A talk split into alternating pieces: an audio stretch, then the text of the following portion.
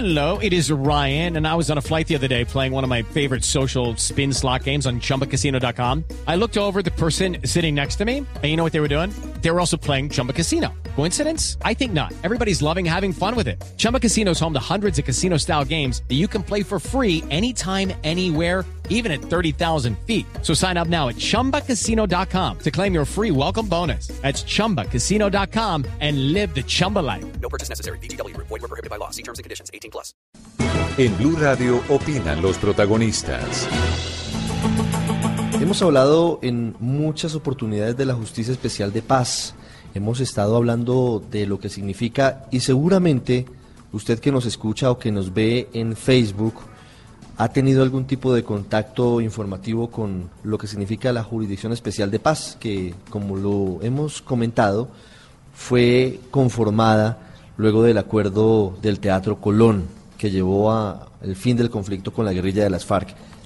Y la hemos escuchado cada vez más porque hemos tenido ya las primeras audiencias en las que, entre otras cosas, por primera vez, los exintegrantes del secretariado de las FARC comparecieron ante la justicia después de 52 años de conflicto. También comenzaron a comparecer militares involucrados en ejecuciones extrajudiciales, como el caso de Swatch, que es uno de los más emblemáticos.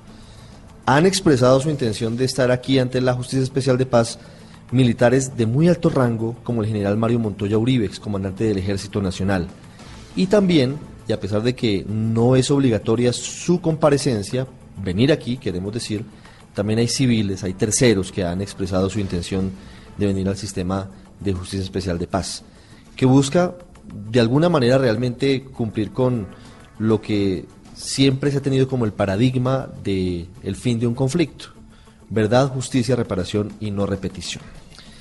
Ya en marcha la JEP, hoy estamos de nuevo con su presidenta, con la presidenta de esta Jurisdicción Especial de Paz, aquí en el radar, doctora Patricia Linares, bienvenida.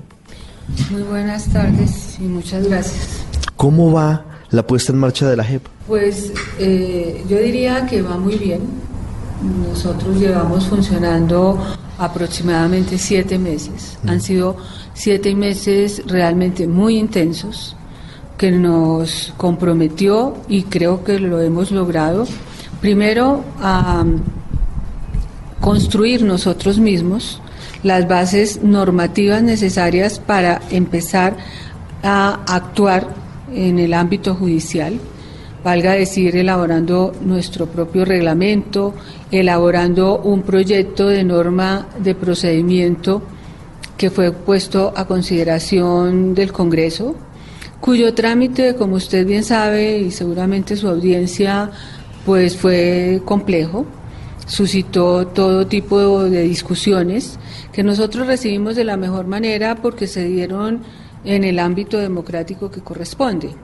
Eh, esa ley ya está aprobada, ya está en vigor la ley de procedimiento. Entonces, eh, ese proceso de implementación yo le podría decir que normativamente supone que en este momento ya tenemos prácticamente listo todo el marco normativo al cual estamos nosotros obligados y supeditados. Sobre ese punto hubo controversia porque hubo modificaciones en el Congreso que para algunos tocaban la esencia de la Justicia Especial de Paz, entre otras cosas la situación vinculada con los eh, militares. Finalmente se dio un plazo de un año y medio a los militares para que decidan si finalmente vienen o no ante la Justicia Especial de Paz, con la expectativa eventual, porque aún no se ha hecho, de crear una sala especial exclusiva para definir situaciones de militares eh, investigados por crímenes en el marco del conflicto. ¿Esto qué tanto ha afectado eh, el trámite normal de las cosas aquí en la Justicia Especial de Paz? Esa ley de procedimiento, como usted bien lo señala, eh, contempló dos normas que no estaban en el proyecto inicial y que fueron incorporadas por parte del Congreso y concretamente de ciertos sectores políticos. Eh, una de ellas, la que usted menciona, la creación de una sala especial, eh, dice la norma, para los militares. Eh, esto es bastante mm, discutible. De hecho, la jurisdicción cuenta con una sala especial que se ocupa de aquellos comparecientes que vienen de la fuerza pública. Es curioso, diría yo, por lo menos, que a tiempo que el Congreso insiste y de hecho incorpora esa norma, dando un plazo de 18 meses, se supone para tramitar las reformas constitucionales que implicarían la creación de esa sala, es paradójico que al mismo tiempo eh, dos mil militares o más ya eh, eh, se han postulado entre la jurisdicción, que públicamente sus representantes más emblemáticos manifiesten su deseo no solo de ingresar a la JEP, como comparecientes, sino de que no se modifique ni su estructura ni sus funciones y que militares de muy, muy alto rango que tuvieron a su cargo la dirección de las altas instancias de la fuerza pública hayan querido venir a la JEP manifestando que creen en la jurisdicción y que están dispuestos a someterse a la misma. Esa norma efectivamente quedó incorporada eh, ya ha sido demandada por algunas organizaciones, por el Ministerio del Interior en su momento, y pues será la Corte Constitucional la que defina el tema. Mientras tanto, que es lo que usted me pregunta, nosotros seguimos funcionando a pleno.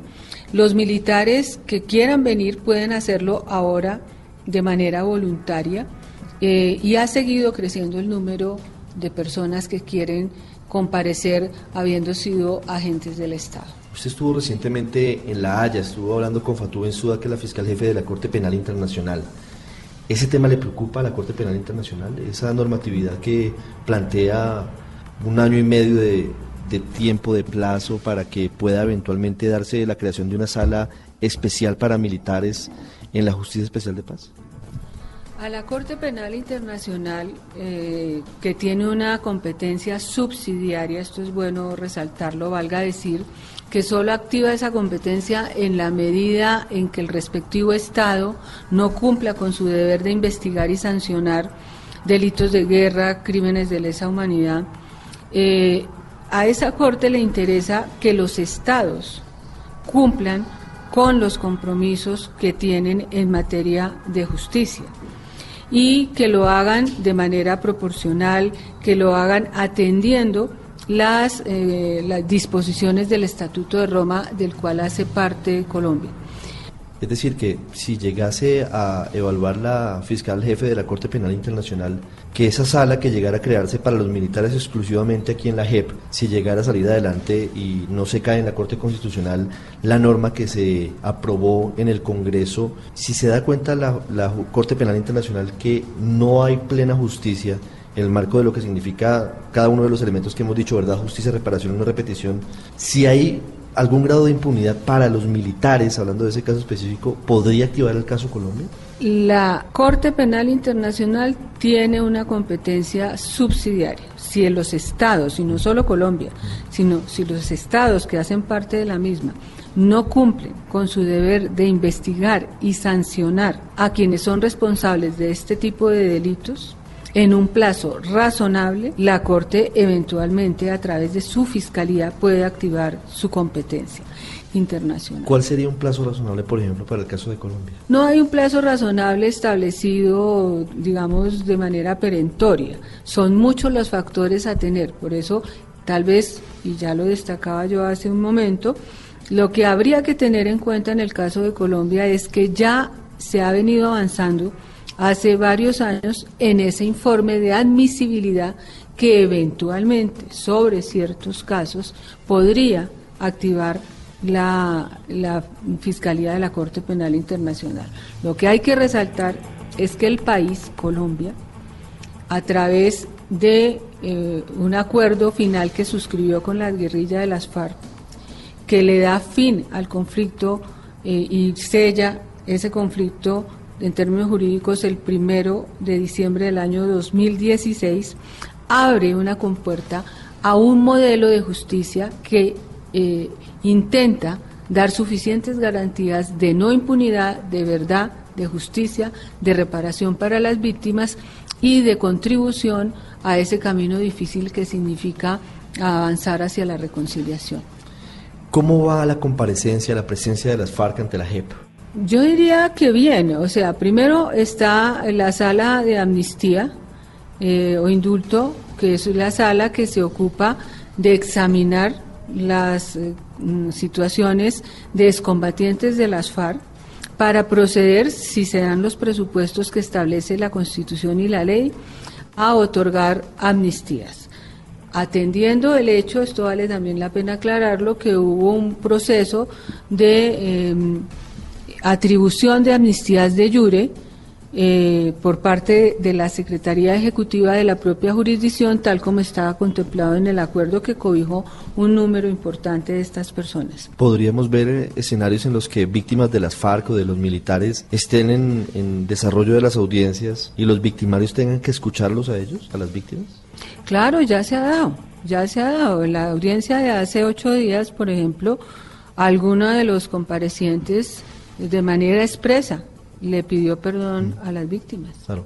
Pero quiero decir, por ejemplo, una madre de Suacha o los familiares de una persona secuestrada o un secuestrado por las FARC, en el marco del desarrollo del proceso, podríamos llegar al escenario de que una de esas víctimas le diga al victimario, le recuerde qué fue lo que hizo.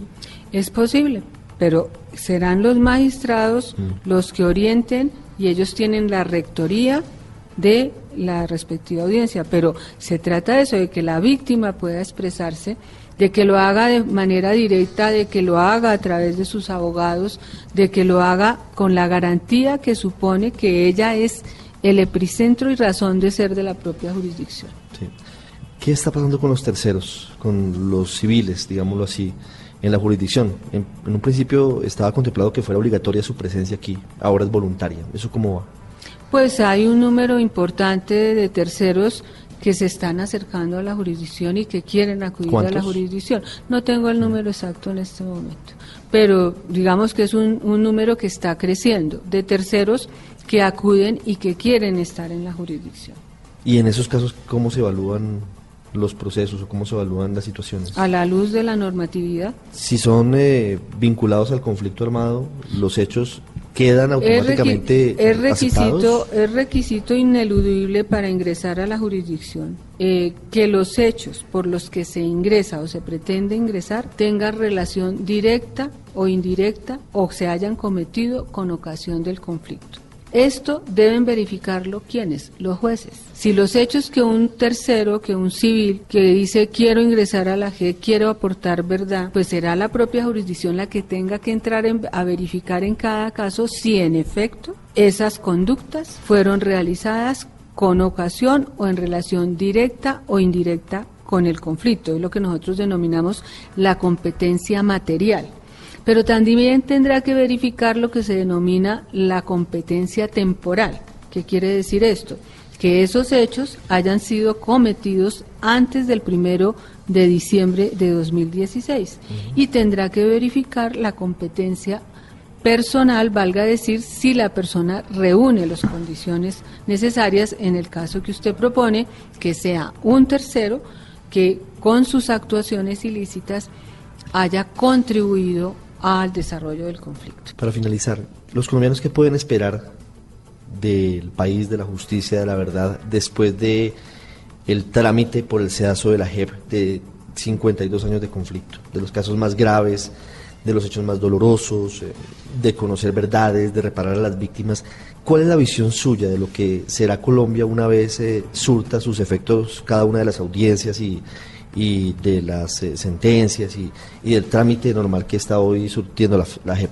Nosotros aspiramos a que en el término previsto en la propia Constitución la jurisdicción pueda cumplir con su cometido, a- valga decir, pueda administrar justicia restaurativa, convocando a todas las personas que voluntariamente comparecieron a la jurisdicción, cotejando la versión que ellos den de los hechos por los cuales estuvieron comprometidos, con toda esta información que existe en, la, en Colombia, diría yo, para establecer si aquello con lo que van a contribuir en verdad, justicia y reparación, de verdad vale la pena o es suficiente para llegar a una sanción propia o a una sanción alternativa o cuando no hay contribución a una sanción ordinaria.